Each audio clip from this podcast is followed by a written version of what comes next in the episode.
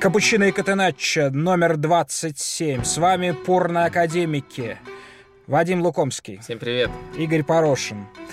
Да, в а, прошлом выпуске мы вручали порно-Оскар, и главный, собственно, порно-Оскар, как главному фильму и главному режиссеру ушел Жозе Маурини. Естественно, это очень внимательный человек, он в курсе всего, его последние, так сказать, объяснения, выход к публике показывают, насколько он хорошо а, умеет, а, собственно, компилировать факты, монтировать их, а, как он хорошо умеет оправдываться, он слушает нас, и он оперативно откликнулся на врученный порно-Оскар, а, посвятив нам ответную игру с Севильей на Олд Траффорд а, и вполне подтвердив а, тот приз, ту, ту награду высокую, которую он получил. Не будет Манчестер Юнайтед играть в четвертьфинале Лиги Чемпионов – 385 а миллионов евро потратил Мауриньо, это если взять совокупные траты, а если отрицательное сальдо, порядка 280 миллионов евро. Наверное, самые высокие, если не считать э, Пари Сен-Жермен траты за последние два года. А, а дальше идет... Сити еще может посоперничать, но там это все окупается результатом, безусловно. Да, да, окупается. Вот. И, а дальше идет Севилья, которая совершенно не производит впечатление феноменальной команды, несмотря на то, что там работает э, мой соотечественник Винченцо Мантелло. Вот. Но я не могу сказать, что у Мантелло как-то все прекрасно получается. Команда проигрывает там э, 3-8 Бетису, Леганесу там и все прочее. Получает по 5 мячей от Атлетика. Правда, вышла в финал Кубка Испании. Ну, в общем, нельзя сказать, что у Мантелла как-то круто получается. Вы согласны, доктор? Нельзя а... сказать, что Севилья феноменальную игру на Олд Траффорд показала. Да, мне кажется, что Севилья очень неровно играет при обоих тренерах, но при mm-hmm. этом э, потенциал при обоих тоже показывает. Э, э, в матчах с МЮ... С порнодивами. У них у, у Севильи встает на порнодив. да, да, пожалуй так. Потому что в матче с МЮ они действительно сыграли здорово, они по делу прошли, то есть, мне кажется, еще в первом матче должно было быть у них преимущество, во втором матче тоже, ну, может, там максимум полчаса хороших можно наскрести у Юнайтед, и это тоже с натяжкой. То есть э, оба матча Севилья вела и большую часть их э, даже доминировала. И это мощно против Ман Юнайтед, но, но просто странно, что Юнайтед Эм, как бы это банально не звучало, позволило им так играть, потому что э, я уже приводила э, показательный пример, то, что вот подряд шли матчи против Атлетику, которые тоже не особо любят играть с мячом, но, по крайней мере, это смелая команда. И против Юнайтед, который тоже не любит играть э, с мячом, но это трусливая команда. И какой контраст и в игре, и в результате, и во всем. В обоих матчах, на самом деле, Севилья делала примерно то же самое. Э, они разыгрывали мяч от э, вратаря, пытались созидать. В принципе, Мантелло это, по-моему, еще с Ферентиной делает. И ну да, он в Фиорентине попытался поставить Тики-Таку первым в Италии. Да, да, периодами это неплохо смотрится. Очень копийский такой, пигонский был проект, немного смешной, вот. Ну, по-моему, вот Атлетика показал, на какой стадии эволюции находится сейчас Тики-Така Севильи. А МЮ просто даже не попробовал этого показать. И... Но Севилья выбила с другой стороны из Кубка Атлетико Мадрид чуть раньше. К сожалению, те матчи не видел, но в любом случае э, там... 5-3 закончился матч в чемпионате, да? 5-2. 5-2, и, да. Ну, там 5-0 был, Атлетико угу. немножко расслабился в конце.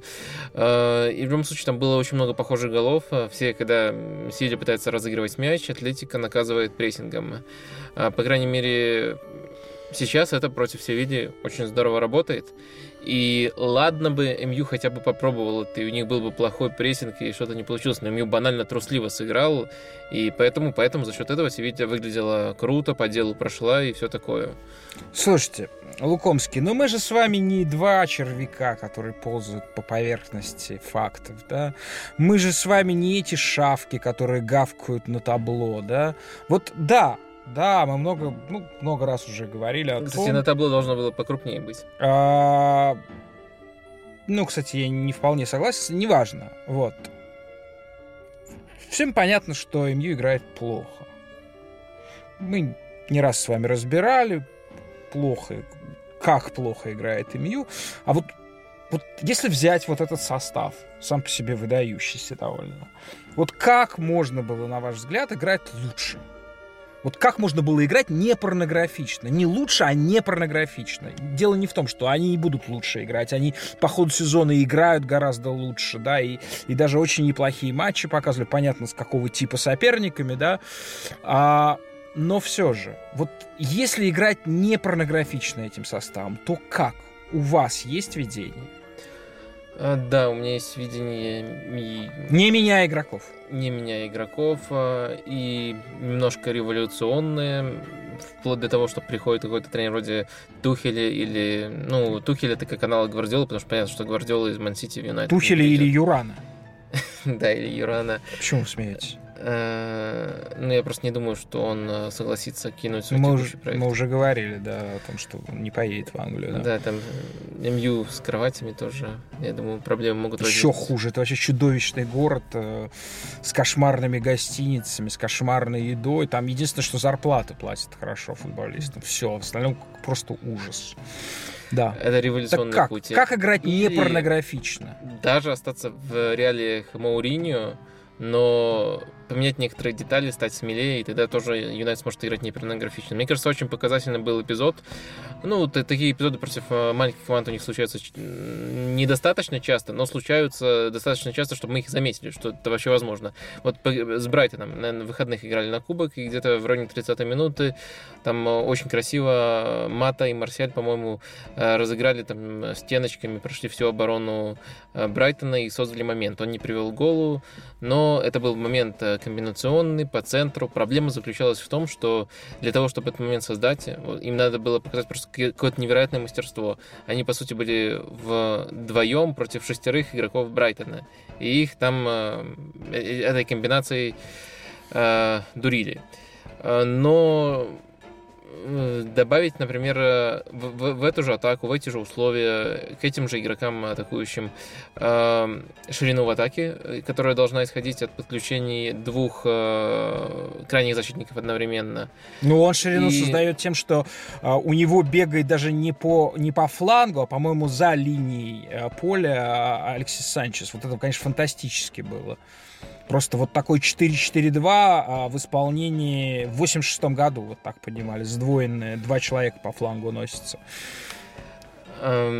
Не, мне кажется, наоборот, все, в целом все атакующие футболисты Юнайтед тяготеют к центру, пытаются туда смещаться в той или иной степени, но это не работает, потому что у них все равно, они встречают все равно слишком большое сопротивление. Так вот, добавить к этому подключение фланговых защитников одновременно два, это, конечно, неслыханно для Мауриньо, но для некоторых клубов, которые чуть лучше готовы к потере мяча, чуть лучше контрпрессингуют, это нормальная, нормальная практика. Слушайте, ну у него И... на флангах играют два бывших нападающих. Валенсия, ну, который уже достаточно давно играет защитника, и Янг, который там, я не помню, 7 лет назад забивал по 15 мячей за сезон.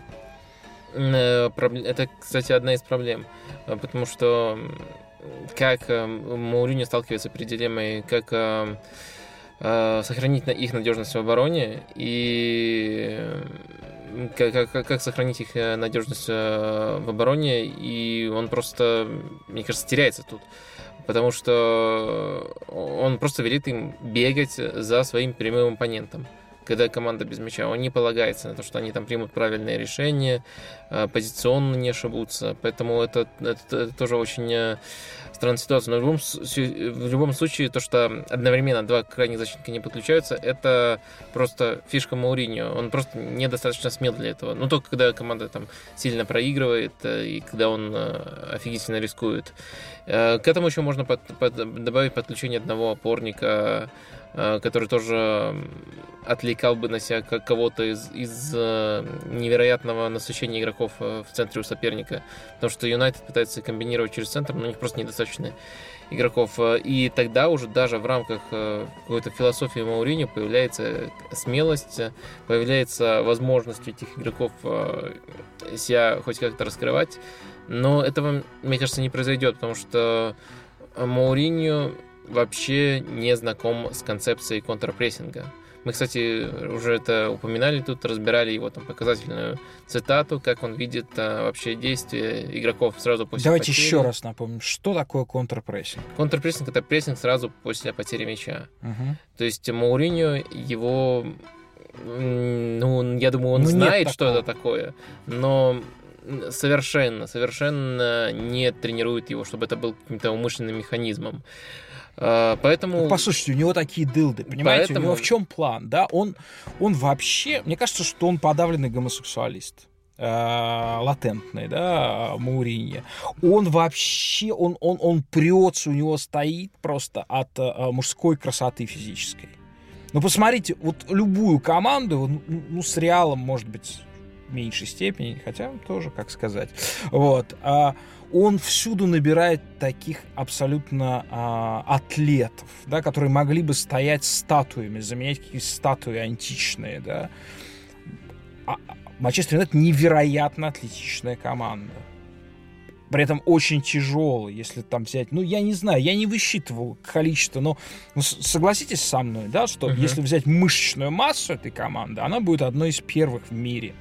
Да, это все очень мощные ребята, красивые, которые могли бы выступать там в каких-то смежных дисциплинах, ну не в смежных даже, я не знаю, десятиборье, легкой атлетики там и так далее, да.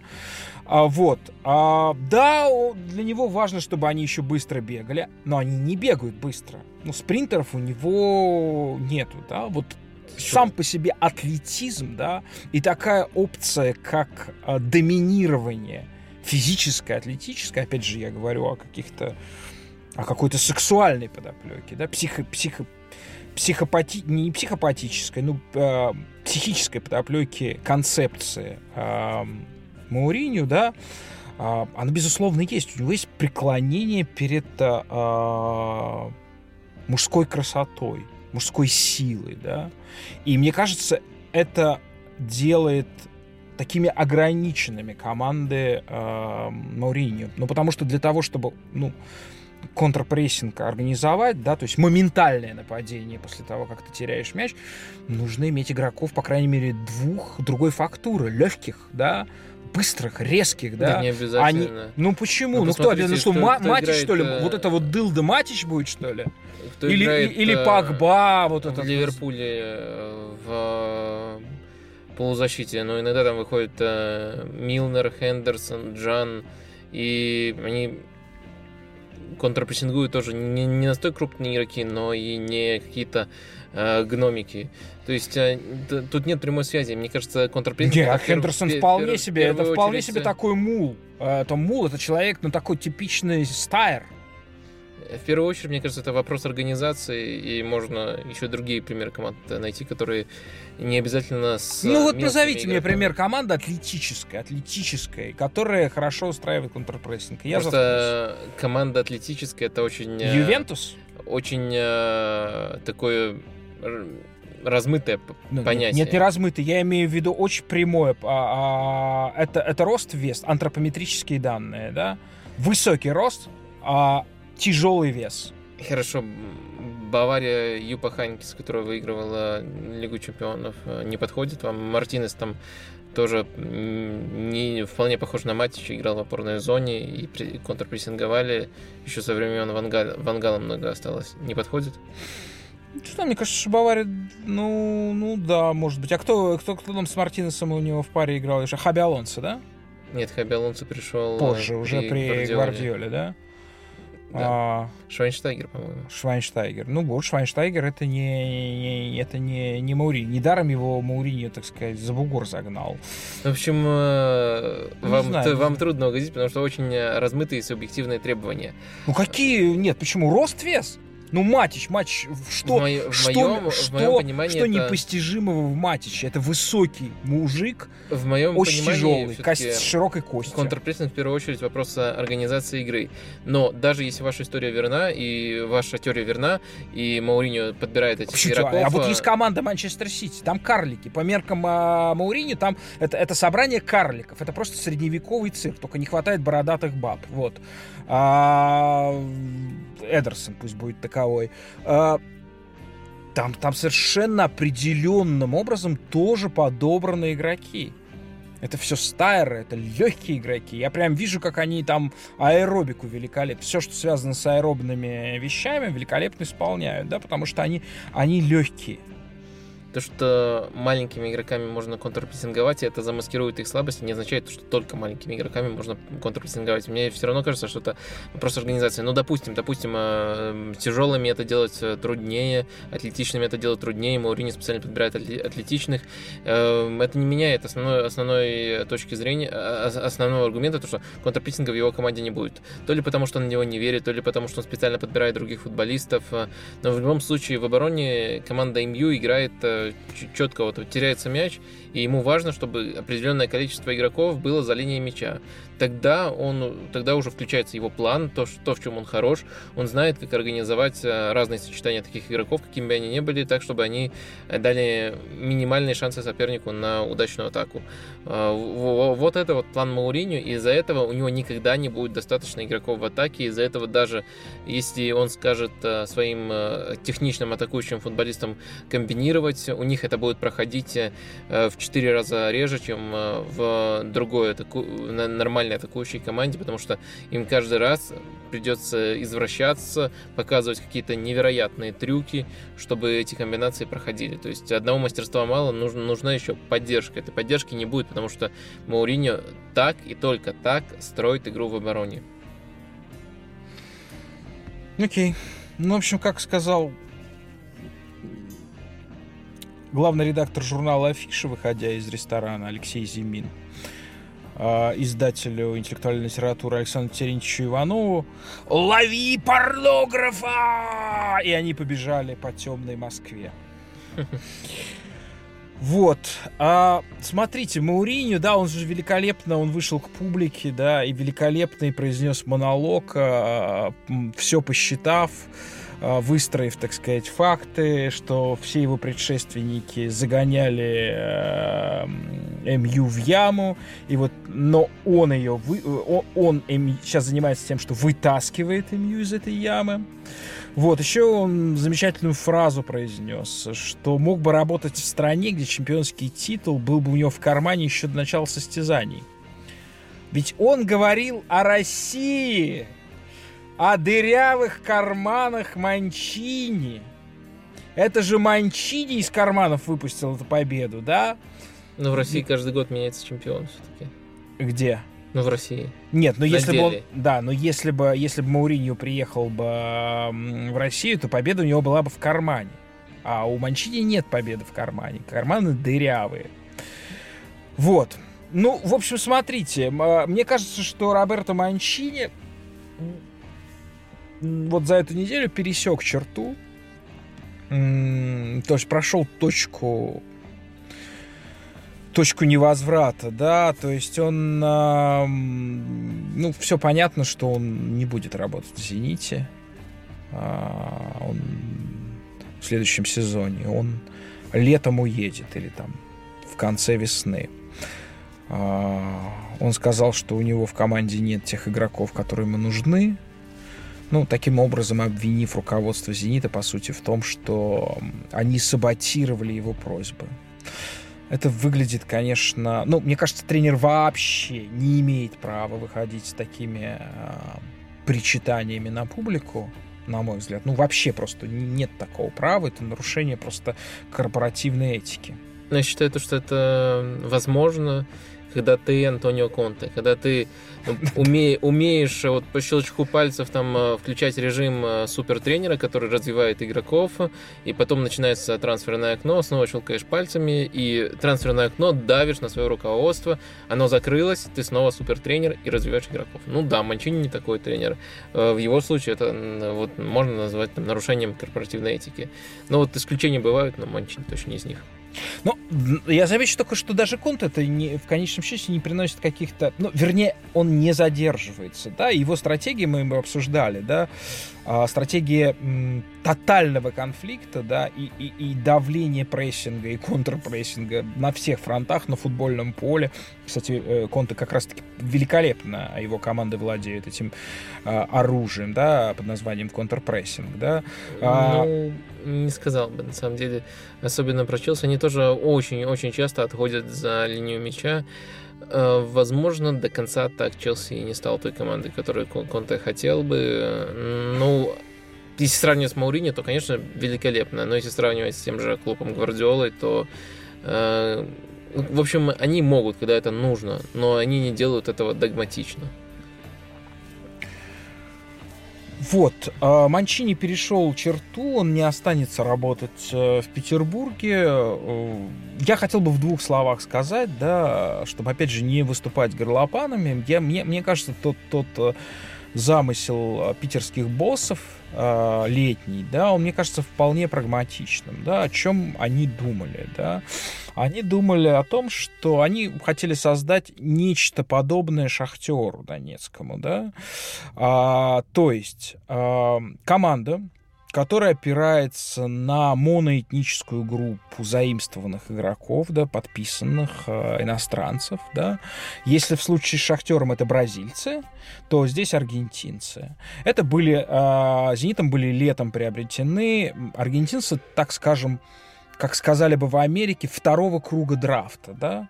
То есть те молодые аргентинцы, которых по каким-то причинам не забрали еще, не зафрахтовали а, ведущие европейские клубы, да. Соответственно... Ну, наверное, все-таки помощнее, потому что есть Краневитер, есть Паредес, которых, которые уже были в европейских клубах. Которые... Да, но они не получали место в основном составе, хотя Паредес, э, в общем, был в обоими Ромы. Он, он провел примерно столько же матчей, сколько и Стротман там. Но он, он много играл в Роме, да, он не был, может быть, стопроцентно основным игроком. И у «Зенита» есть возможность платить э, высокие э, личные контракты, да. То есть таким образом э, переманить. Вот. И э, аргентинская культура, это даже как бы эстетически даже была обоснована, аргентинская культура и футбольная, и вообще цивилизация, она очень близка итальянской, да, поэтому логично было взять итальянского тренера, да, многие аргентинцы говорят на итальянском языке, легко учатся ему, вот, а, ментально аргентинцы к итальянцам близки, а, и организовать вот эту вот э, аргентинскую коммуну вокруг а, опытного, очень опытного и авторитетного тренера, за плечами которого есть э, там победы, да, вот, и добавить к этому лучших национальных игроков, и со временем... Новые перегибаете лучших. Ну, кого «Зенит» из лучших купил? Они ну, покупают как... у Рубина, у Ростова. Ну, а, а, а чем руководствовался «Зенит», когда покупал? Вы думаете, что не было такой ставки, что они берут лучших? Нет, думаю, если бы они хотели взять лучших, они бы э, Мирончука переманивали из Локомотива прям по ходу сезона. У меня нет в этом уверенности. Мне кажется, что Смолова Зенит понимал. бы дожимали. Я, я думаю, Зенит понимал как раз таки, что берет игроков, которые там где-то в обоме могут быть, при правильном использовании могут выстрелить, как Кузяев, но всем, по-моему, очевидно было, что это не лучшие российские игроки. То есть Зенит в этом плане на, на внутреннем рынке, вы хотите сказать, не конкурентоспособен?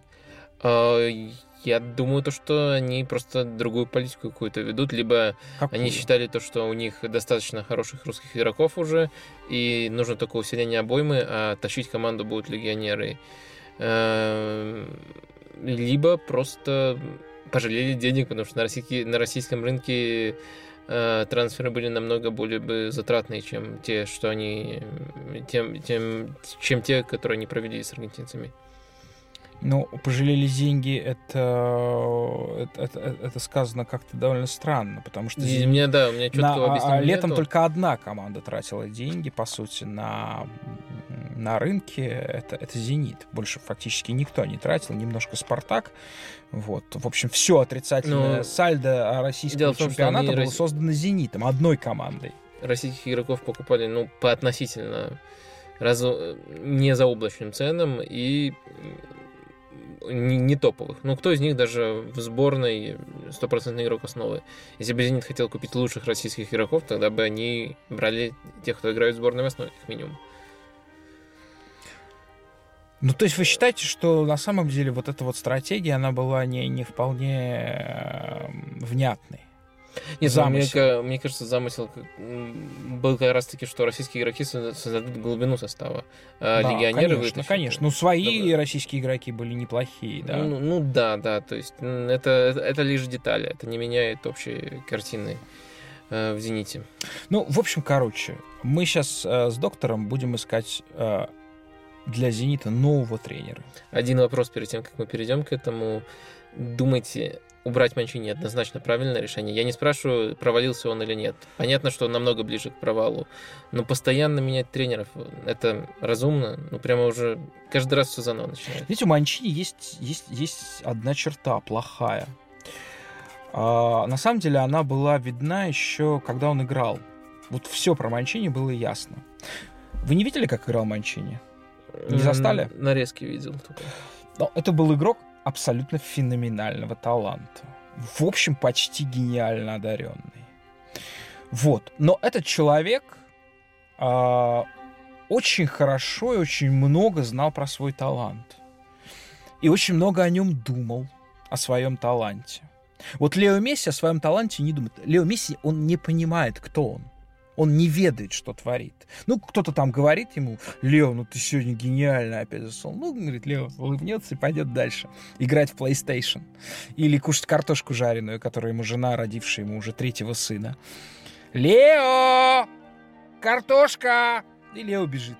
И все, он забывает про свой талант. Он, он не знает ничего про него.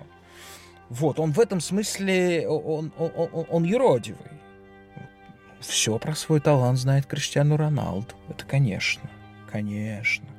Вот. И Манчини был такой же, что в нем бросалось его... Ведь, да, поле проявляет очень многое. Очень многое проявляет. В нем видно было высокомерие. Это совершенно точно, да. В нем было видно упоение, э, упоение самим собой. Это человек, и он не смог реализовать э, полностью свой дар. Не смог. Он не остался в истории игры как, как великий игрок. Не остался. Да, его помнят фанаты Самбдори, что да, Лацо в позднее время, что он там забивал красивые игры, но он не великий игрок. Он, как сейчас говорят, не стал легендой. Вот. И то же самое с тренером. У него все быстро стало получаться. У него хороший ум, э, в том смысле, что очень быстрый, схватывающий, важный и так далее. Но дальше, дальше начинается какое-то упоение самим собой. И Манчини очень плохо проходит э, кризисы. И чем дальше, тем хуже. И мне кажется, что вот, ну, вы помните же, как у него начиналось все в «Зените»? Ну, просто обсуждалось, сколько там очков на финише привезет. Uh-huh. Там больше 20 «Зенит» очков привезет второй команде или меньше. Это правда, об этом говорили. Ну, шикарно смотрелся «Зенит». Все сразу заработало. Вот. Но, но как только что-то стало не получаться, э, э, э, Манчини очень плохо выносит давление. И, по всей видимости, чем старше, тем, тем хуже. Я совершенно его не храню. Но мне кажется, что изначально когда его выбирал «Зенит», он, он, он плохо разобрался. Он не учел эту штуку. Он не учел, почему у него все время так заканчивалось. Ведь в конечном счете дело же вовсе не в возрасте. Потому что если мы знаем судьбу Юпа Хайнкиса, да, то это человек, которого он знаменит тем, что его выгнали из Реала после победы в Лиге Чемпионов. Он единственный такой. Даже Дематео уволили позже, там, по ходу сезона. Абрамович там еще два месяца ему дал. Вот. А здесь сразу же, потому что а, Реал никто не помнит, да, вот этот вот а, удар а, Миятовича в финале Лиги Чемпионов 99 -го года с а, Ювентусом. Вот, когда Ювентус был... 99 это МЮ, по-моему. А, 98-го, извините, 98-го, да.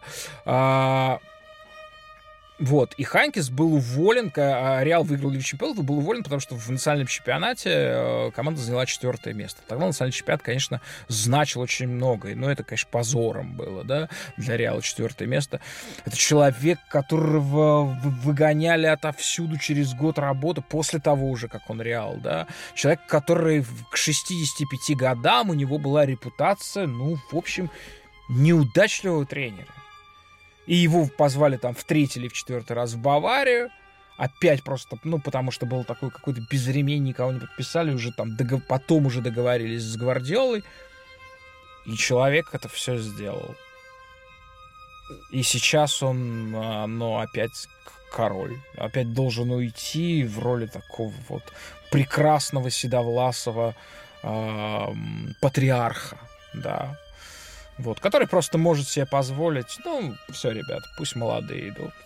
Вот. А, а, я против того, чтобы крайне. Может быть, у Манчини, может быть, что-то получится, но я не вижу. Мне кажется, что он очень испорчен славой, теми условиями, которые мы создавали во всех командах, которые, ну, ну, ну это абсолютно как Мауриньо, тренер Баблонавт. В книге Пелевина в свое время было сформулировано это понятие, да, Баблонавта. А, диалектика переходного периода из ниоткуда в никуда роман Пелевина, вот, хотя сейчас не модно ссылаться на него, ну, остроумное сочинение. Вот, это вот человек, который действительно притягивал вот эти вот магическим образом потоки денежные. Вот, но мне кажется, что сейчас будет все труднее. Мне кажется, нужно с ним расстаться после этого сезона. А вы как считаете? А, мне было очень интересно, кстати, вот а, что на этот вопрос вообще можно ответить, потому что ну, объективные причины для его там защиты закончились. Мне очень не нравилось изначальное направление, как люди до того, как он еще начал работать, э, до минимальных успехов и больших кризисов начали говорить, что ну клоун, э, Манчини клоун, Манчини там все на деньгах, то есть этому есть что возражать, как минимум э, Конечно. в Ман-Сити он проделал работу, которую далеко не каждый тренер проделал бы, и это навсегда останется с ним. Но сейчас, да, сейчас вот мне очень близка ваша позиция, то есть она очень взвешенная, не клоун, нужно намного глубже анализировать э, этих э, шаблонов, но э, итог все равно будет такой, такой, что, пожалуй, расставаться нужно с ним. Да, в общем, «Зенит» расстается с Манчини этим летом. Не получилось у него и, и, и в Петербурге, к сожалению. Вот. Давайте искать нового тренера по три опции. Каждого из нас. Начинайте. Мы предлагаем «Зениту» по трех... Вы могли бы рассортировать так э, предложение э, рискованное, предложение с высокой степенью вероятности и абсолютно вот точно вот то, что, что можно гарантировать? Ну хорошо, начнем с рискованного. Давайте. Рискованным будет Грэм Поттер. Слышали про такого? Нет. Ну вот Арсенал играл против э, Эстерсунда э, шведского в Лиге Европы. Не Гарри. Грэм. Грэм. Грэм. Конечно, Грэм. Uh, да, и их тренирует англичанин Грэм Поттер, который э, неожиданно туда уехал, но проделал просто феноменальную работу. То, что он сейчас, то, что команда в Еврокубках, это просто приравнивается чуду. И у него, конечно, есть все эти фишечки, внимание к деталям, хорошая тактическая подготовка, не свойственная английским тренерам, но он э, нового поколения английские тренеры, и он неожиданно... Англичанин? Да, англичанин. Тренер? Тренер. Футбольный тренер да, англичанин. Уехавший в другую страну и добившийся там как, даже... Как, как да, говорит даже герой просто... фильма Питера Гринуэя «Контракт рисовальщика», художник-англичанин есть вещь невозможная.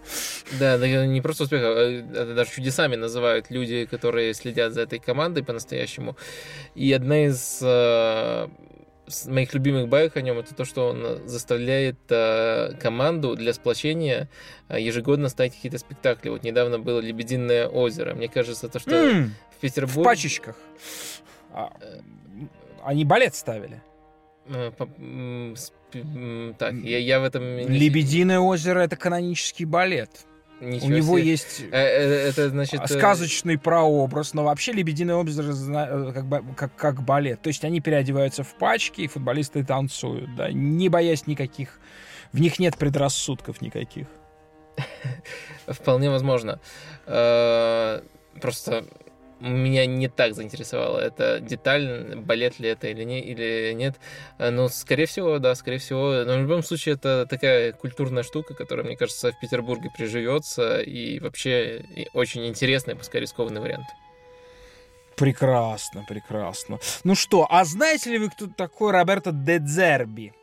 Э, да. Э, тащит он какую-то слабую команду Беневента, по-моему, на турнире. Совершенно верно. И это не троллинг тоже. Вы это не был троллинг с вашей стороны? Нет, насчет не этого было, не, не было. не Гарри Поттера? Не был. И это тоже не троллинг. Итак, Роберто де это человек, который тренирует последнюю команду серии А, а, Беневента. Команда Беневента прославилась тем, что с еще другим э, тренером установила абсолютный рекорд по количеству поражений подряд в чемпионате. Да? Беневента впервые в своей истории вышел в серию А. Это маленький есть много прекрасного искусства. Епископский старый город э, в компании, бедный совершенно, вот. Впервые он вышел в серию А, и, по-моему, 15, что ли, поражений подряд, да. Для пяти чемпионатов это абсолютный рекорд.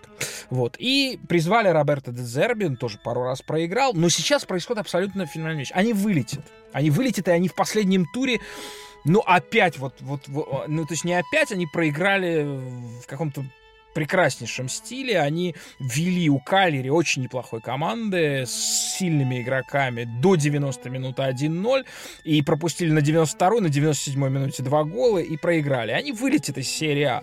Но, что я хочу сказать, вот как пришел Дезерби, вот ты видишь чудо становления игры. Я не каждую игру Беневента, но я стал...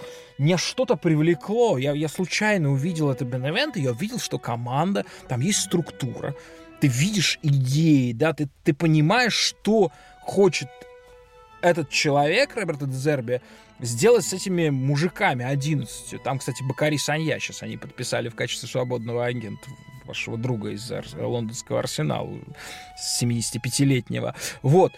И они играют, они не просто сидят у ворот, они не просто какие-то курьезы, вроде того, что там вратарь Милану забил а, Беневента, головой еще тогда Дзерби Нет, нет, ты видишь, как команда просто с каждой игрой становится все более внятной. Они бьются в каждом матче.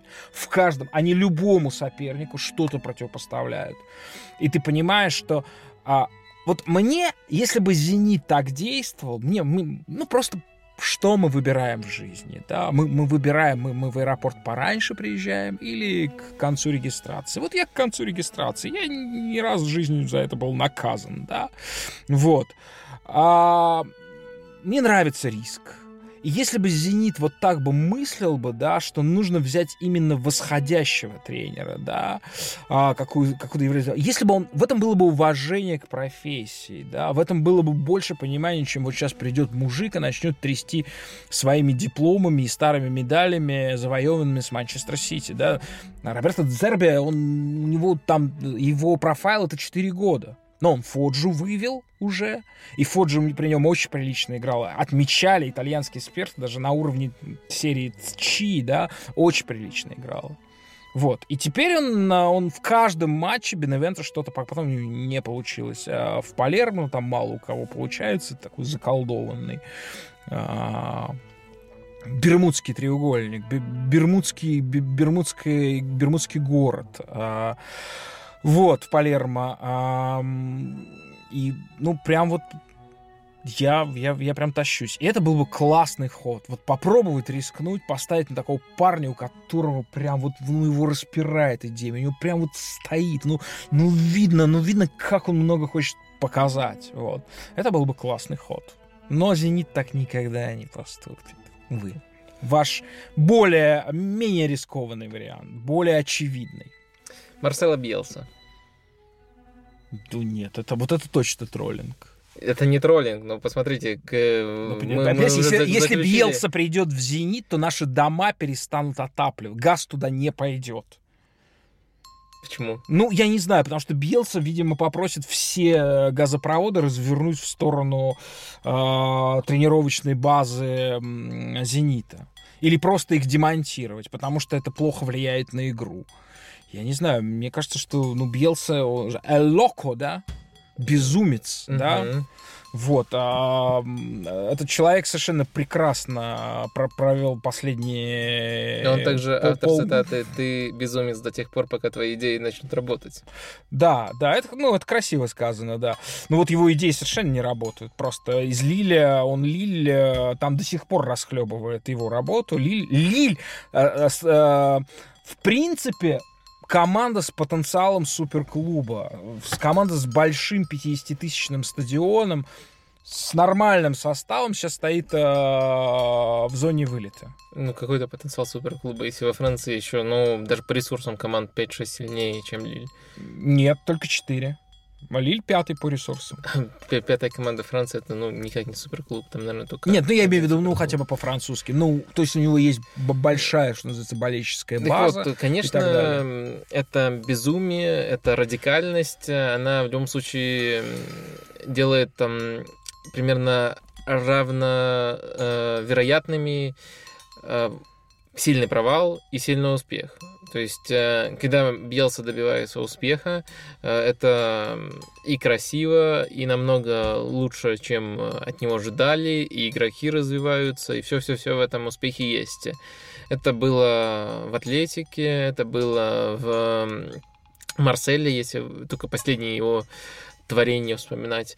Э, В «Зените» почему такого не может быть? То есть, конечно, риск провала все еще весомый, но в «Зените» костяк аргентинцев уже есть. Марсело Бьелса э, аргентинец, и причем сколько бы он ни проваливался, Слушай, ну я с трудом, я с трудом э, себе представляю, понимаете, это такой... с вот- уникальной репутацией. То это есть, э, мне кажется, что эксцентрический- он для это- аргентинцев до сих пор остается таким э, мифическим э, существом, может, даже каким-нибудь... Да они охренеют, когда, ну, каким, каким Земан является для итальянцев, да. Да. я бы не сказал, но то есть, э, ну, по сути, есть... э, Я тоже Земана пригласил, но на такое не, не решился Земана. В Аргентине минотисты, ну, те, кто философии Миноти следуют, белардисты, которые э, философии... э, Карлоса Беларда. Беларда следуют. Тренер, Два тренера, которые выигрывали, да, чемпионаты мира. 86 году, да, Э, И с Миноти тоже до этого выиграли. в 78 Да, в 78-м.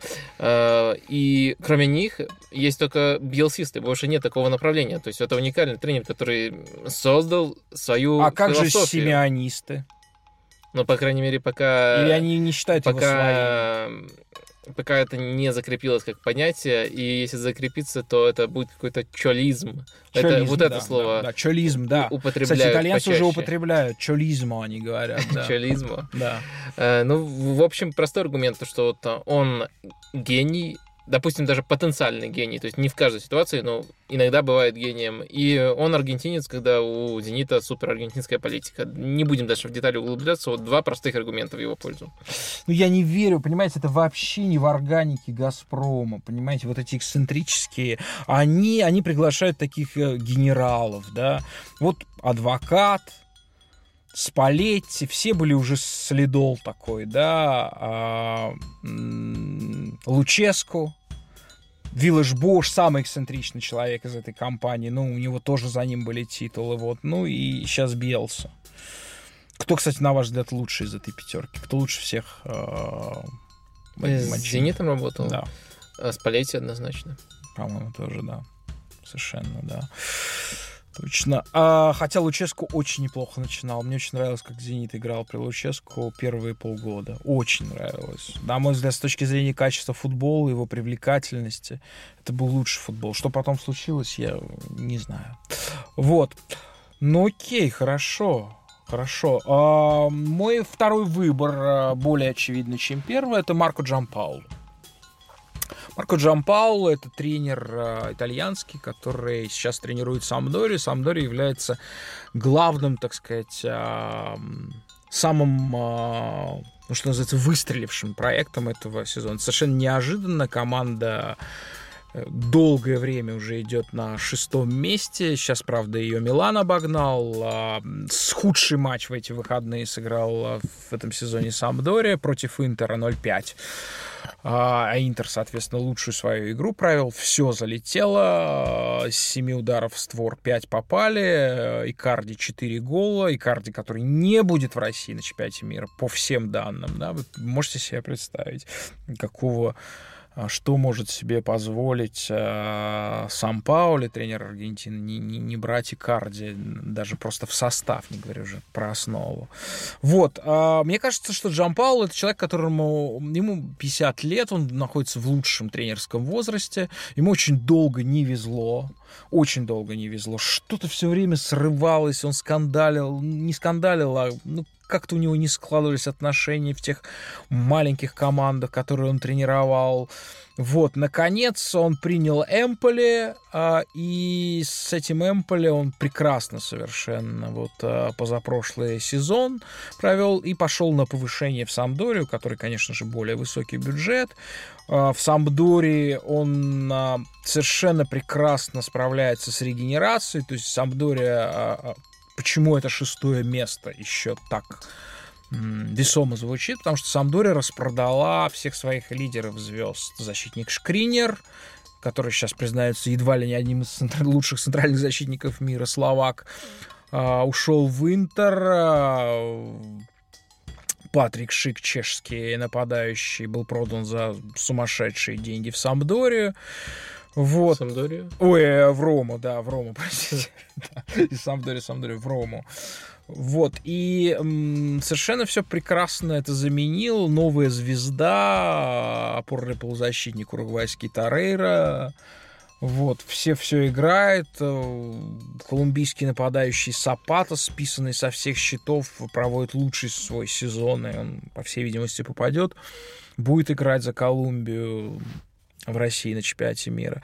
Вот, мне кажется, что и Джампаула никогда не работал с такими бюджетами. Я думаю, что это, а, э, э, это, это будет для него очень, ну, хорошим хорошим переходом, естественным и плавным на другую ступень. Угу. Насколько он похож на Сари? А в том, что в характере или в своих идеях? Ну, в идеях, потому что я слышал, что сам Сари о нем хорошо отзывался, в том числе потому, как он продолжал там его дело в Эмпане. Но я, кстати, о Джан Пауло говорит э, такой факт, что в свое время, лет 10 назад, у, у, у Капеллы спросили, а кто, на ваш взгляд, два самых интересных молодых тренера э, итальянских? Он сказал Макс Аллегри и Марко Джампауло. Mm-hmm. Вот. И когда, ну, как бы про Джампауло вообще никто не понял. И то, что происходило, он там тренировал Кремонези, Аскали, в общем, ну, команда, которых вообще никто не знает ничего. Вот. И, ну вот, проявился. А, на мой взгляд, не очень. Он, он, он, он не такой догматичный, как Сарри. А, просто Сарри все-таки большой концептуалист, да, то есть э, мне кажется, что э, Джан Пауло более, э, более гибкий человек, чем Сарри. Может быть, может быть и более уступчивый. И, соответственно, то, что делает Самдори, это более вариативная игра, и Самдоре сложно играть с, э, с маленькими командами, много очков все-таки потеряли. При том, что действительно позиционное нападение, он очень... А это, это есть постан... ну, это есть одно из очевидных э, проявлений тренерского класса. Если человек умеет поставить игру в позиционном нападении, это вот, ну, это, это говорит о том, что он что-то в своей профессии умеет. Вот, потому что выбегать-то в контратаке, это, это каждый дурак сможет, это и Маурини умеет, вот. Вот моя вторая опция, Марко Джампауло. Ну, это... ну и что, теперь а, то, от чего Зенит и в чем вы выступите посредником, когда вас Зенит попросит с этим человеком договориться. Ну, и поручиться за него. Это кто? Антонио Конте. Ну, слушайте, ну это нет. Ну, вы просто невероятный, как все белорусы, путинский фанат и, соответственно, газпромовский фанат. Вот. Вам кажется, что это, блядь, это такая организация могущественная, которая вообще, ну, ну да, ну серви, серваки взрывает э, демократической партии, назначает президентов э, Соединенных Штатов Америки и так далее. Ну, вы, вот, вот вы просто величие России просто ну, спойте гимн. Лукомский. Не нужно никаких аргументов. Спой, спойте гимн России просто. Да ни, ни, никогда не поедет Конте. Ну что вы, ни, ни хромой, ни, ни разбитый параличом, ни 70-летний. Что ему делать спросили, здесь? Самый безопасный вариант, который даст результат. Ну, а ну кто, сколько? кто ну, даст лучший результат? Ан...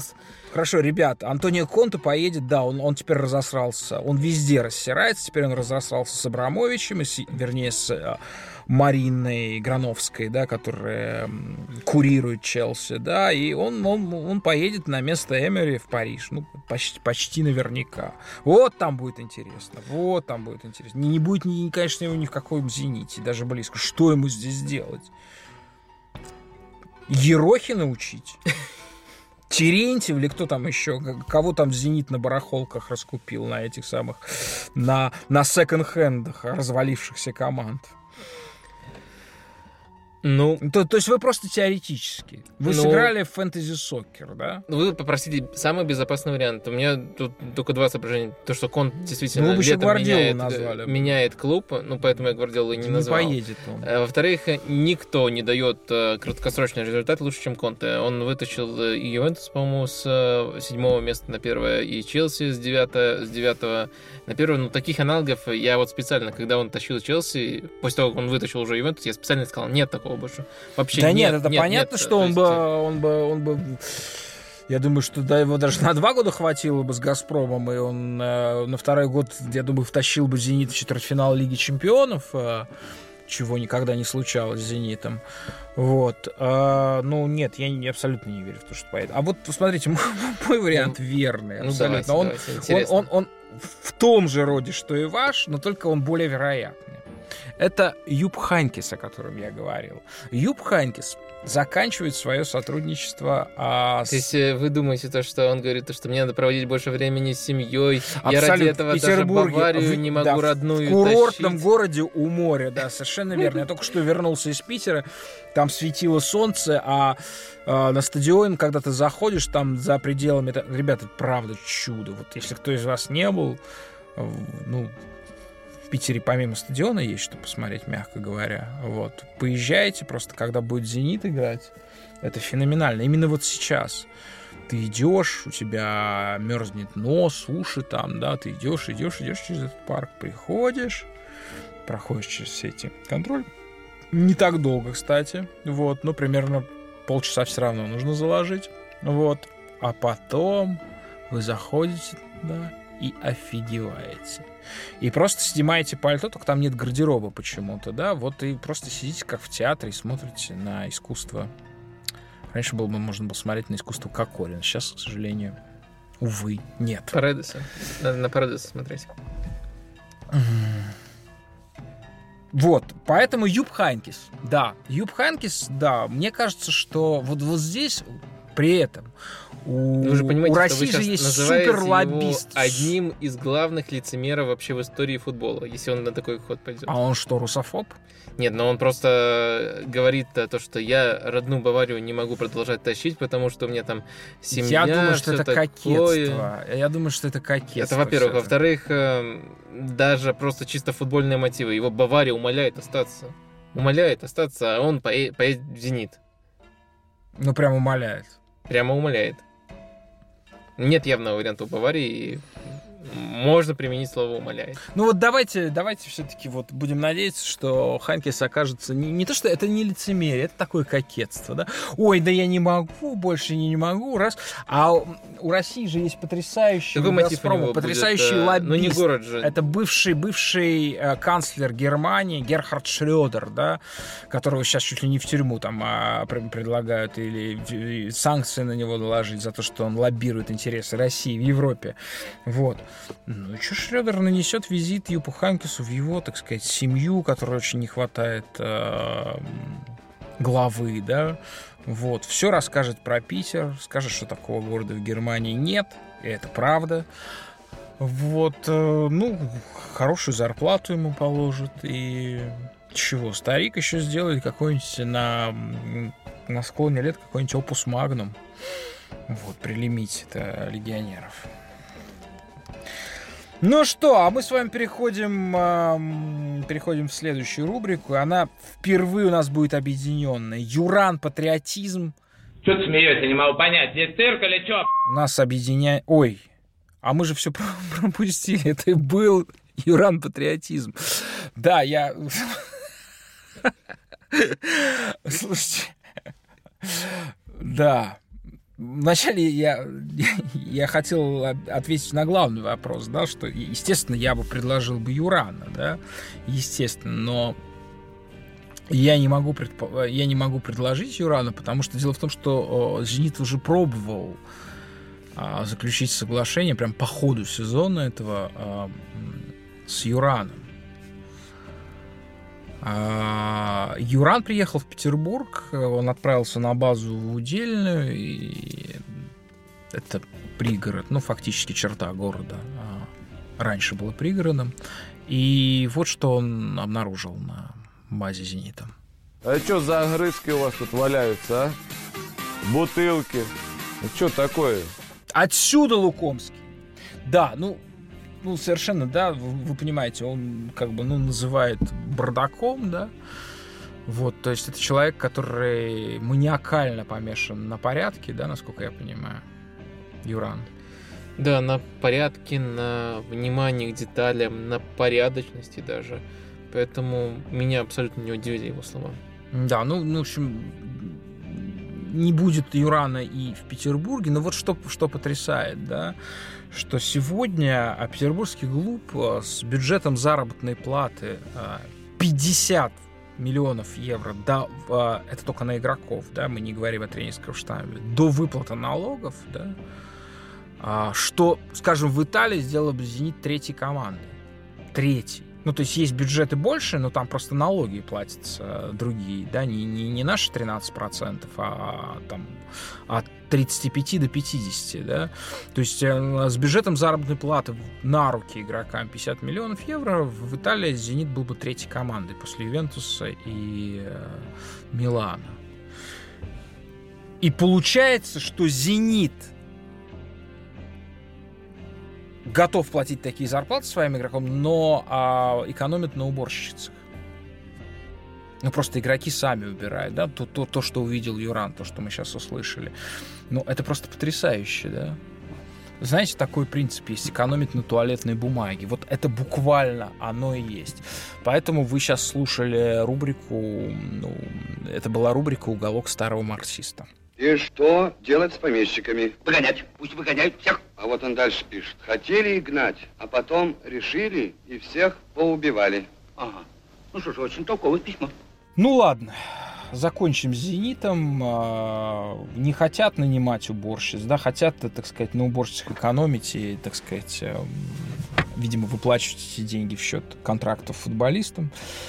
Вот, пожалуйста. А, я хотел у вас... Давайте перейдем, наконец, к сладостям. К... Вернее, не к сладостям, фу, а к деликатесам. А, жеребьевка Лиги Чемпионов, четвертьфинал Лиги Чемпионов и Лиги Европы прошла. Давайте же, давайте же колдовать и гадать. Итак, я называю пару, а вы говорите, кто идет дальше в процентах. Итак, Барселона-Рома. Барселона 80%. Ну, я с вами согласен. Да, это чудо. Рома в третий раз в своей истории вышла в четвертьфинал Лиги Чемпионов, при этом сыграв хорошо две игры против Челси оба. Вот. И против Шахтера действительно были впечатляющие 30 минут второго тайма, и за счет этих 30 минут второго тайма в ответной игре Рома вышла уже в четвертьфинал. То есть я бы сказал, что, при том, что я, ну, вы знаете, я болею за эту команду, я, я бы сказал, что из всех восьми команд, из восьми команд, эта команда меньше всего заслужила место в четвертьфинале. И даже 20% кажется много против Барселоны. Я честно говоря, не вижу, э, не вижу козырей у Рома против, против Барселоны. А Севилья, Бавария, ну, мне кажется, что в этой паре примерно так же все Ну, 75, я бы хотел просто подчеркнуть, что Севилья тоже, для меня тоже именно Рома самая слабая команда, менее все заслужившая, и этими... Нет, не самая слабая. Мне, мне кажется, что все-таки Рома и Севилья команда одного класса примерно. Ну, если выделять э, класс один, но если выделять самую слабую, я бы выделил Рому. В общем, я хотел подчеркнуть этими 5% только... Хотели унизить так Рому, да, этими 5%? Можно и так сказать. Окей. Разницу подчеркнуть даже. Не Значит, 70, э, вы ставите, ну я соглашусь, вы ставите 25 на Севилью и 75 на Баварию. Да. Но, пожалуй, да, следующая пара по самая интересная. Это Ювентус Реал Мадрид, повторение э, последнего финала Лиги Чемпионов. А, Занятно, что в Лиге Чемпионов новый, реформированный в 99 году это произошло, в 98-м. А, Ювентус и Реал встречались 6 раз, и Ювентус выигрывал четырежды. Четырежды, один раз вот этот вот финал, а, гол Миятовича, да. а, Ну, это же абсолютно бесполезная статистика. это абсолютно бесполезно. Я не знаю, зачем я сказал. Мы это вырежем, этот момент идиотский, да. Все, все, его не будет. Ну, в общем, повторение финала Лиги Чемпионов последнего. Что скажете? Э, Я думаю, 55 э, в пользу Реала процентов. Очень равный матч, но, э, во-первых, по делу Реал выиграл в тот финал и не сильно изменился. И как минимум что-то новое придется, мне кажется, Аллегри придумать, чтобы пройти дальше. Хотя он много раз доказывал, что может придумывать, но против Реала это будет все равно тяжело. Да, мы говорили о том, насколько стал универсальным Ювентус, да, но все цифры, которые есть на данный момент, они это не подтверждают.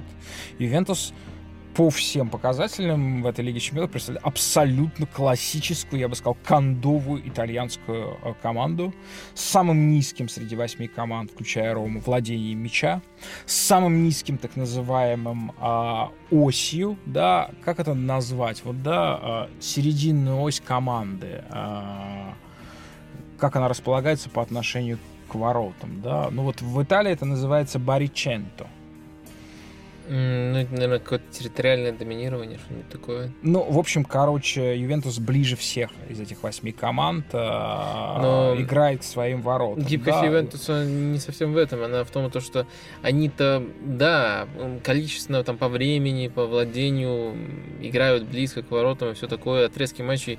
И гибкость в том, что когда им нужно, они забивают не там какие-то тупые голы или даже не голы со стандартов.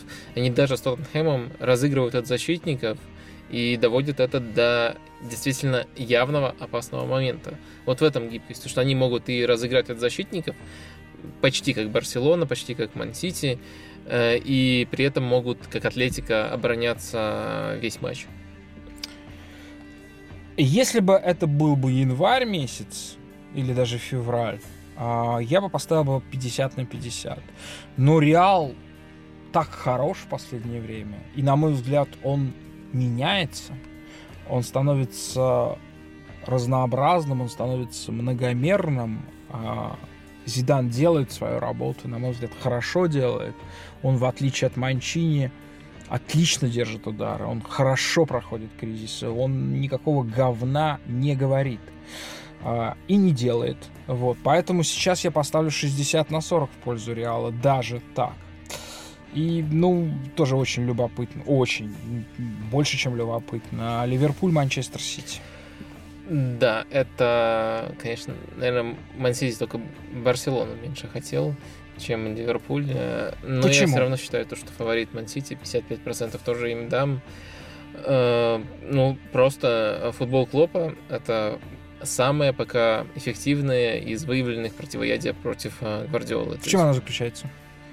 э, Ну, прессинг. Прессинг. э, То есть э, э, Клоп э, лучше остальных может подготовить команду даже к прессингу под конкретного соперника.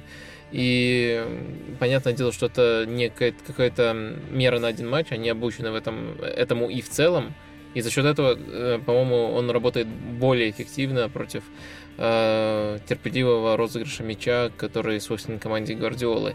У Клопа это, по-моему, единственный тренер, у которого э, личная статистика в матче с Гвардиолой, ну, если не считать там, которые сыграли там по два или по одному матчу, там все может быть в этих э, редких матчах. Э, из тех, кто сыграл достаточное количество матчей, хотя бы больше там 6-5, э, у него по- позитивная статистика против Гвардиолы. 6 побед э, и 5 поражений, одна Наверное, ничья. вообще единственный человек, единственный тренер в мире, у кого позитивная статистика против э, Гвардиолы, я полагаю. Да, я говорю то, что он единственный, но Мгм. если не считать этих э, случаев, где явно недостаточно. Ну, два Ну, матча понятно, можно да. как-то Да, да, выжить, да, там да, один, да. э, одна победа, одна ничья, например. По- Поэтому да, его подход работает лучше, чем у других, но даже вот в этом сезоне все вот вспоминают матч 4-3, э, когда Ливерпуль по делу, по делу остановил э, серию без поражений Ман-Сити.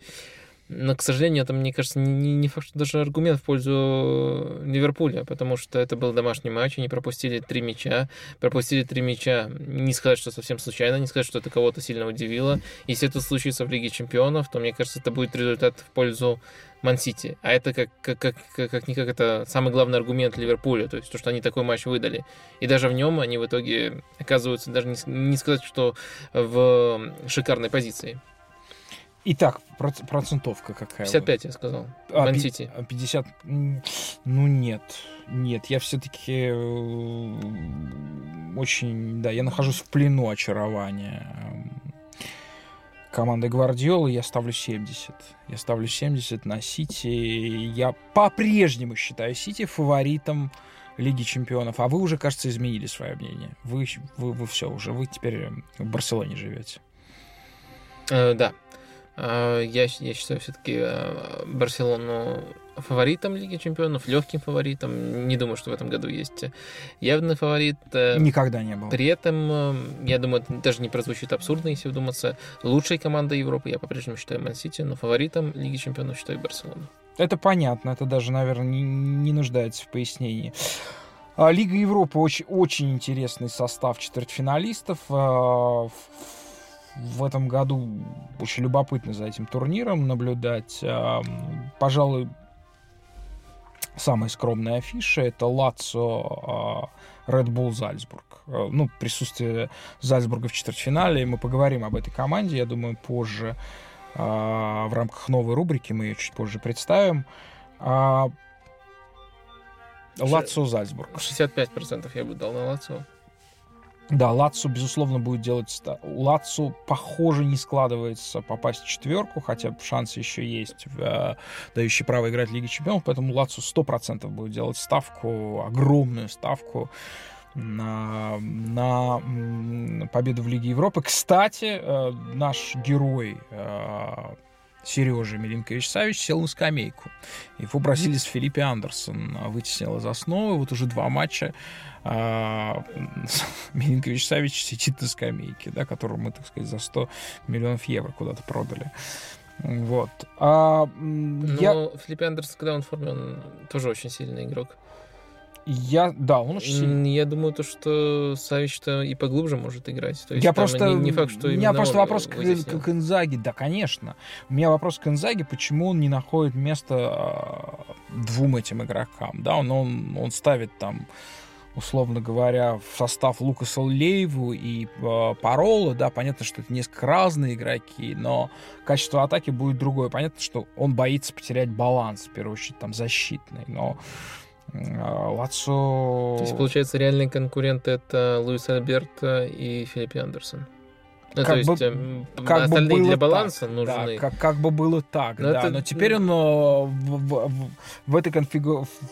в выборе своем э, оставил за пределами состава Миленко Исаевич. Возможно, там есть какие-то проблемы, не знаю, личностных взаимоотношений, еще чего-то, да. Хотя недавно тут э, Инзаги подрался, или вернее Нани подрался с Инзаги в самолете.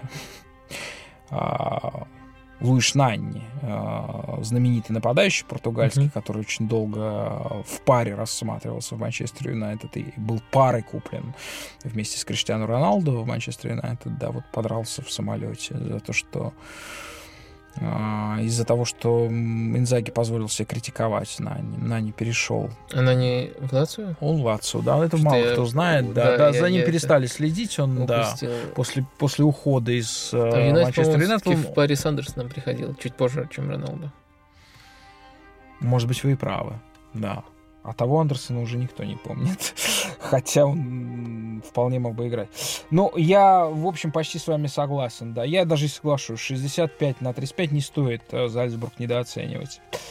А Атлетика Мадрид очевидный, вот, вот это тяжелый фаворит, используя вашу терминологию, который, конечно, ничего не оставил от Локомотива, играет с Лиссабонским спортингом.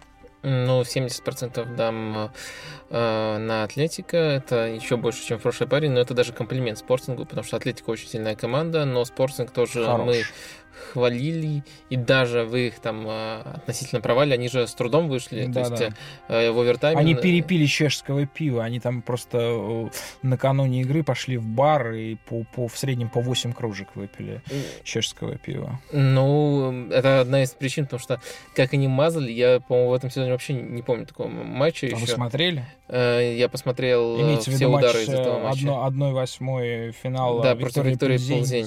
Да, они во втором матче должны были убивать несколько раз это противостояние, забивать там, ну, штуки три, если не больше, но в итоге довели все до предела. А, Но это не отменяет того, что именно по игре Спортинг даже в этих матчах был хорош, и 30% это а, подчеркивает то, что какой-то небольшой комплиментик Спортингу, но в первую очередь то, насколько силен относительно всех остальных атлетика.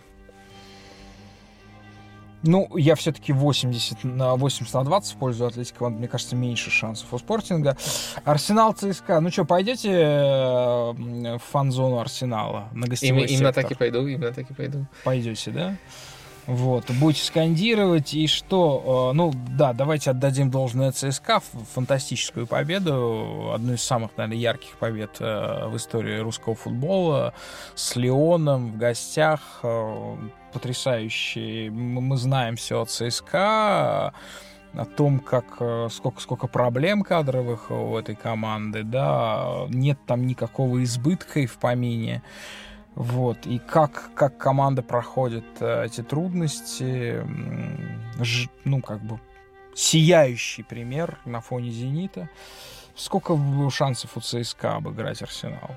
Ну, то, что они сделали в Леоне, это уже подвиг, но с Арсеналом, если что-то случится, то это будет чудом. Но вероятность чуда, ну, точно не больше 10%. 90% даю на Арсенал. Я также. Наконец, э, пара Лейпциг, Олимпик Марсель. А, как- как- кто здесь у вас фаворит? Ну, снова будет минутка дифирамбов Руди и Гарсия, потому что каждый раз, когда натыкаюсь на Марсель, это просто кайф. Они играют очень красиво, и это команда, которую нужно смотреть, кото- которой недостаточно говорят даже всякие там тактические гики, даже если ты там э, следишь э, не только за русскоязычным, э, это не только за русскоязычным таким сообществом, но и англоязычным. Просто не понимаю, почему их не дохваливают. Но вот я постараюсь это восполнить. Это прежде всего э, ну, то, что можно назвать тики-така, и очень много красивых комбинаций, очень много провоцируют прессинг и красиво его проходят. И это достаточно эффективно. Если взять э, цифры, то по Франции только у ПСЖ лучшие цифры, но понятно, что они у ПСЖ будут лучшие. То есть Всегда, да. да, то есть Марсель может не, не уверенно, не так уверен по результатам, но именно по цифрам они вторая команда Франции, причем с отрывом, с этим ресурсом, с этим стилем. Это просто э, чудесное сочетание. Ну и помимо того, что делает Гарсия, там есть просто индивидуально классные игроки, но это в первую очередь Тавен, который э, играет на невероятном уровне именно в этом сезоне, и Пает, ну, которого все уже достаточно давно знают. Э, Для меня Марсель э, легкий фаворит. Ну, две команды, которые можно по-разному хвалить. То есть э, Лейпциг мы уже тоже говорили о них. Это наоборот э, противоположный стиль, более прямолинейный, но тоже он эффективный, тоже намного выше своих ресурсов выступают. И что-то невероятное еще не посмотрел, но они выдали с Баварией в последнем туре. Они не Да, просто это- победили, это- они это- разнесли их по Это моментам. пе- первая, первая команда, 27 матчей не проигрывал Юб Хайнкес в официальных турнирах. А, а, по-моему, даже в чемпионате Германии он 27 матчей. В общем, а, это первое поражение Юпа Хайнкеса а, с тех пор, как он возглавил Баварию, заменив Карла Анчелотти. Там еще есть э, более жесткий факт. Это против Баварии столько явных моментов никто не создавал с момента матча ответного в Лиге Чемпионов против Юви. То есть э, так давно это было. И то, что это создал не Грант, а Лейпциг, это тоже уникально. В Имеется общем, в виду двухлетней давности матч, э, трехлетней давности. да. Гвардиола против Аллегри тогда Да, еще да, были. потрясающий матч. То есть это, да, это- один из самых красивых матчей в истории Лиги Чемпионов, который закончился в итоге победой Баварии. Э, И тут выбирать тяжело, но все-таки это тоже в каком-то смысле выбор между добром и злом, правильным и неправильным стилем. И я выберу правильный. э, Марсель чуть позрелищнее, чуть поинтересней. 55 тим дам. А я дам наоборот, потому что я являюсь... э, Я сейчас объясню, по какой причине. Э, Я как раз-таки мало вижу Марсель, практически целиком его не видел. А сейчас, вот в этот э, четверг, я посмотрел на стадионе Крестовский с 10 ряда, сняв э, верхнюю одежду, игру Лейпцига с «Зенитом». а, И, конечно же, я понял про человека. Я даю 55 на Лейпциг, и мы переходим. Я очень много понял про человека по имени Наби Кейта. Человек, который летом перейдет в Ливерпуль.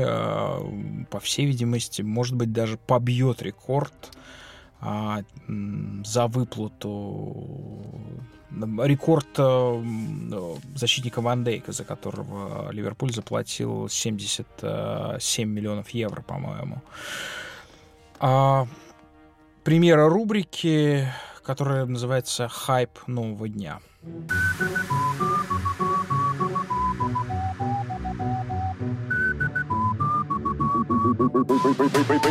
Поймем немножечко. Итак, Наби Кейта.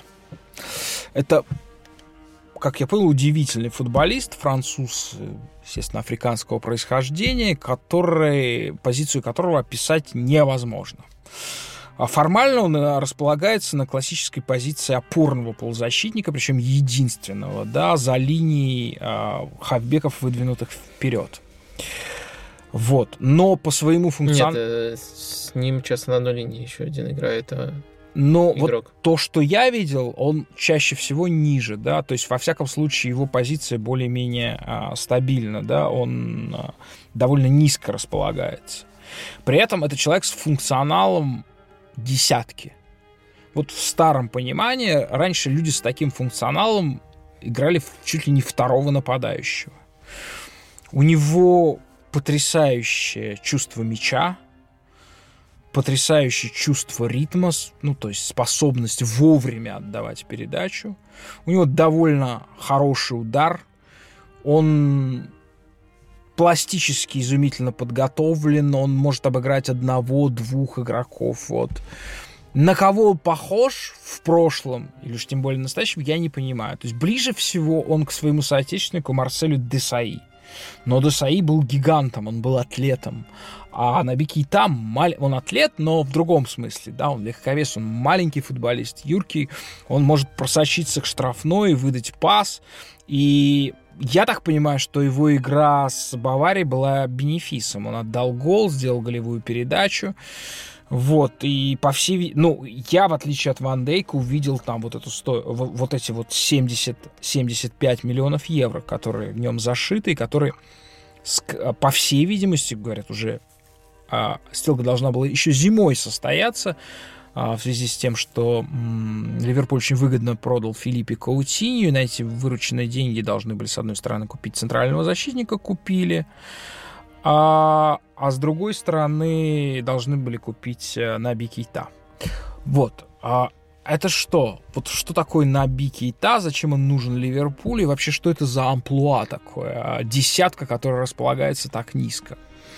Ну, во-первых, он не француз, он за сборную Гвинеи, по-моему, играет. Да ладно. Да. Да, ну слушайте, сейчас не, Да, это не не, не разобраться. Во-вторых, Да, разницы нет никаких. Просто ты кладешь, тебе э, там оформляют паспорт такой. Он всю жизнь жи- живет во Франции, да, ни в какой Гвинее, он, наверное, даже и не был. Вот. А Во-вторых, э, я не думаю, что это хайп нового дня. Мы, не- мы тут прилично опоздали, потому что по, по какой-то версии э, он, по-моему, признан лучшим футболистом Бундес- Бундеслиги прошлого сезона. То есть он до сих пор э, в Что это за Лейпциге. версия? Я не знаю такую версию. Да. Какая-то, какая-то версия. Какая-то Какая- версия.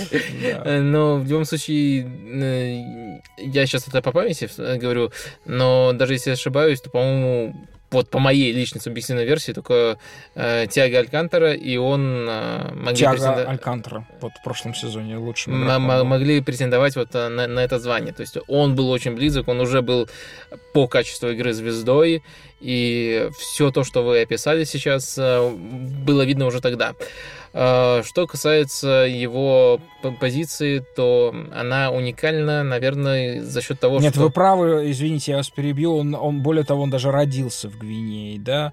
Но, естественно, почти всю жизнь он уехал, видимо, с родителями. И э, нет, извините, все. Он с- только с 18 лет во Франции. То есть он все-таки настоящий африканец. Извините, друзья.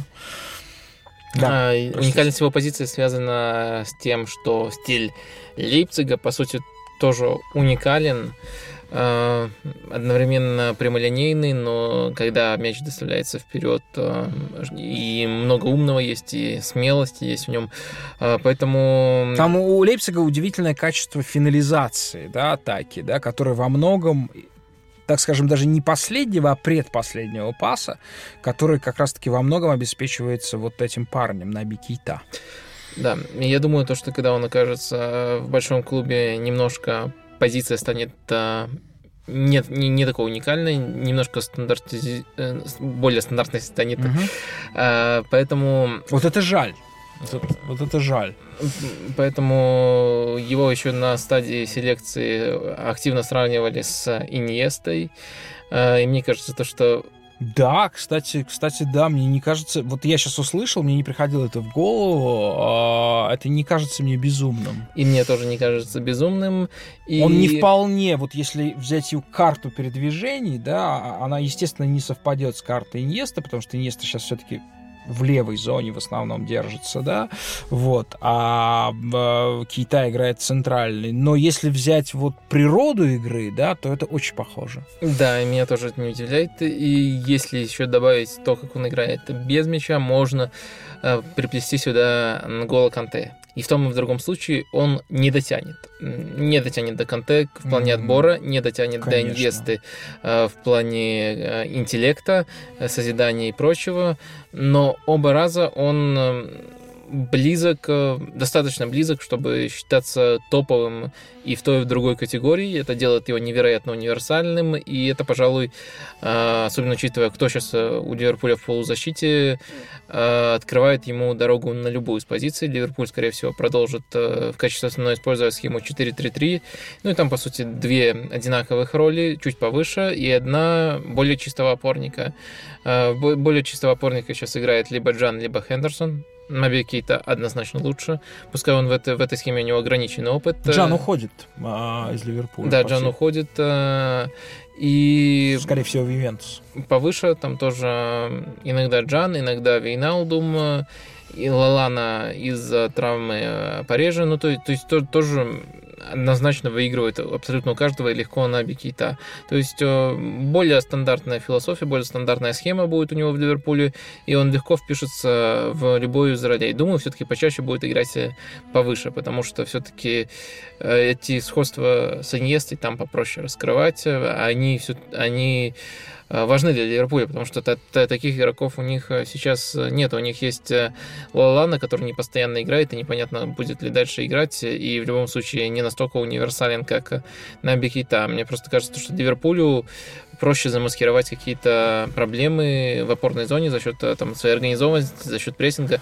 А вот именно повыше Наби Кейта будет очень э, интересно раскрываться. Слушайте, э, э, Лукомский, я только сейчас обнаружил, мы, мы все спят.